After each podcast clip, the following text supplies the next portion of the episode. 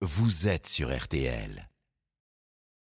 Allez, RTL Midi, votre vie en été avec cette question aujourd'hui. Peut-on faire ce qui nous plaît, ou plus exactement ce qui plaît à nos enfants? Autrement dit, oublier les heures de coucher et de réveil pendant les vacances. Pour y répondre, nous accueillons Claire Lecomte. Bonjour madame.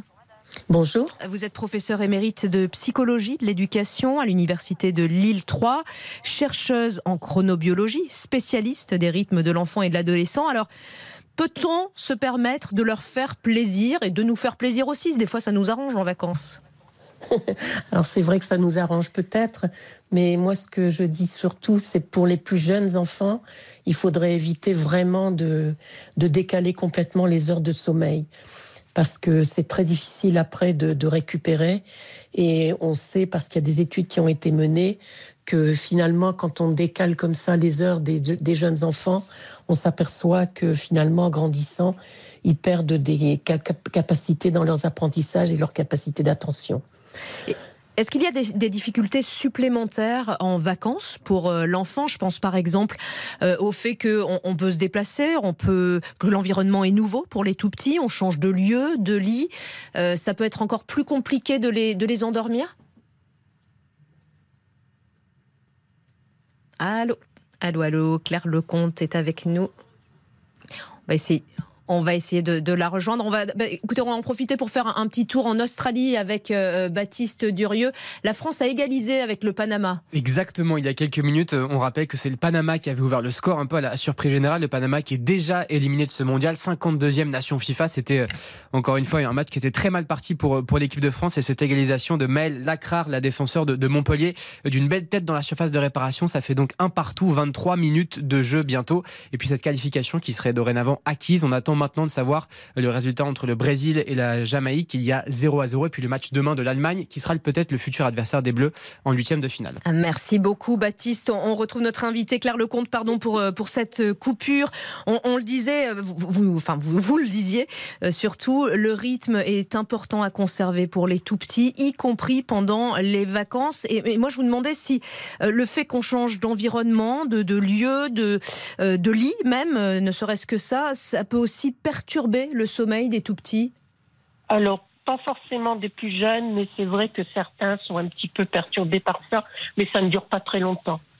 C'est quelque chose qui est euh, sur le moment, et puis au bout de deux, trois jours, ils sont habitués, surtout qu'après, ils ont des journées de vacances qui, qui les intéressent vraiment, donc euh, c'est plus ça qui les intéresse que le reste. Et est-ce qu'en tant que parent, on peut anticiper euh, ces petites difficultés? Alors, on peut les anticiper en leur expliquant, ne serait-ce que sur le chemin de, du voyage, qu'ils vont changer de lit, qu'ils vont être dans une autre maison ou dans un appartement ou, ils sont ailleurs puisqu'ils partent en vacances. Et, donc, euh, en leur expliquant ça, ils comprennent les enfants euh, facilement. Euh, Claire, Claire Lecomte, la sieste, la sieste est, toujours aussi importante pendant les vacances? Toujours.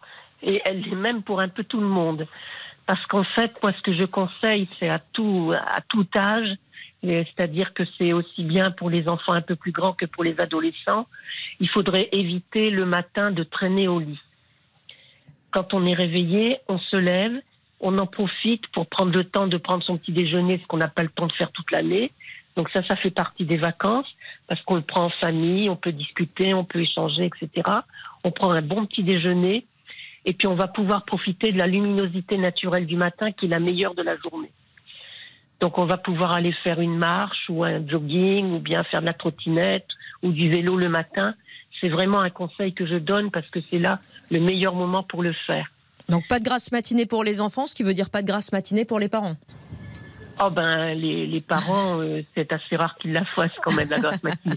Ouais. Et puis je crois que finalement euh, la grasse matinée, c'est vraiment comme me disaient des jeunes d'ailleurs, je traîne au lit, je suis pas vraiment endormie et finalement j'ai mal à la tête quand je me lève. Et c'est normal parce qu'on décale complètement nos horloges. Donc mieux vaut se lever euh, tôt le matin avec une sieste en début d'après-midi après manger. Voilà, parce que c'est ce que l'on appelle le creux méridien en chronobiologie. Ce creux, c'est une baisse physiologique globale de notre organisme. Tout le monde connaît un coup de pompe après le repas de midi. Enfin, beaucoup mhm. connaissent un coup de pompe. Ils sont persuadés que c'est parce qu'ils sont en train de digérer, pas du tout. même s'ils n'avaient pas mangé, ils auraient cette baisse physiologique. Donc c'est vraiment une baisse globale qui nécessiterait qu'on ait un vrai temps de pause, de relaxation et de détente à ce moment-là. Alors bien évidemment, chez les enfants les plus jeunes, il faut qu'ils fassent la sieste, mais qu'ils la fassent après le repas, pas après s'être excités pendant une demi-heure, parce que là, ils auront du mal à s'endormir et ils se réveilleront tard dans l'après-midi, ce qui est idiot. Donc on les met au lit dès la fin du repas, on les passe aux toilettes, etc. et ils vont se coucher. Il y a pas mal d'adolescents qui m'ont dit qu'ils aimaient bien pouvoir en faire une, pas très longue, hein, ça peut être 20 minutes, une demi-heure, mais ça les pose, ça les, ça les détend, ça leur fait beaucoup de bien. Et chez les adultes, c'est exactement pareil. Oui, en tout cas, on prend un moment pour soi pour, euh, pour se détendre, même si on ne dort Tout pas. Alors, non, vais- c'est pas forcément dormir, c'est Hmm. vraiment se relaxer, se détendre, euh, être, euh, ne rien faire, quoi. Hmm. Faire, euh, a- avoir, euh, regarder ce qui se passe dans l'environnement si on le veut, ou bien avoir des idées en tête, mais ne rien faire et se poser. Et à contrario, euh, Claire Lecomte, on, on tente de ne pas passer son après-midi au lit, de ne pas faire de, des siestes euh, qui s'éternisent? Surtout pas, parce que du coup, on décale l'heure de- d'endormissement après. Donc en fait, euh, chez ceux qui ont besoin d'une sieste parce qu'ils ont besoin de récupérer, ça peut arriver en vacances hein, qu'on ait besoin de récupérer, il faudrait qu'elle ne dure pas plus d'une heure et demie. D'accord. C'est la bonne durée, une heure et demie Oui. En tout cas, la durée cycle- maximum C'est un cycle de sommeil, donc c'est la durée maximum qu'il faut accepter. Mais beaucoup ne font qu'une sieste de 20 à 30 minutes et c'est tout à fait, tout à fait bien parce que ça permet vraiment de se détendre et de se relaxer pour la suite. Mais effectivement, pas, pas de trop longue sieste. Merci euh, beaucoup, euh, Claire Lecomte. Juste une petite chose. Allez-y, je vous en prie.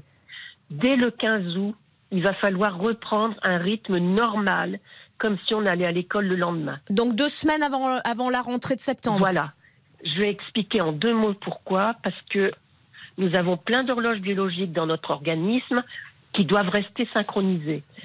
Si on a passé euh, beaucoup de soirées à se coucher un peu plus tard, etc., on s'est désynchroniser. D'accord. Donc on a besoin de se resynchroniser et il faut deux semaines pour se resynchroniser. Parfait. Merci infiniment pour tous ces conseils, Claire Lecomte. Je rappelle que vous êtes chercheuse en chronobiologie, spécialiste des rythmes de l'enfant et de l'adolescent.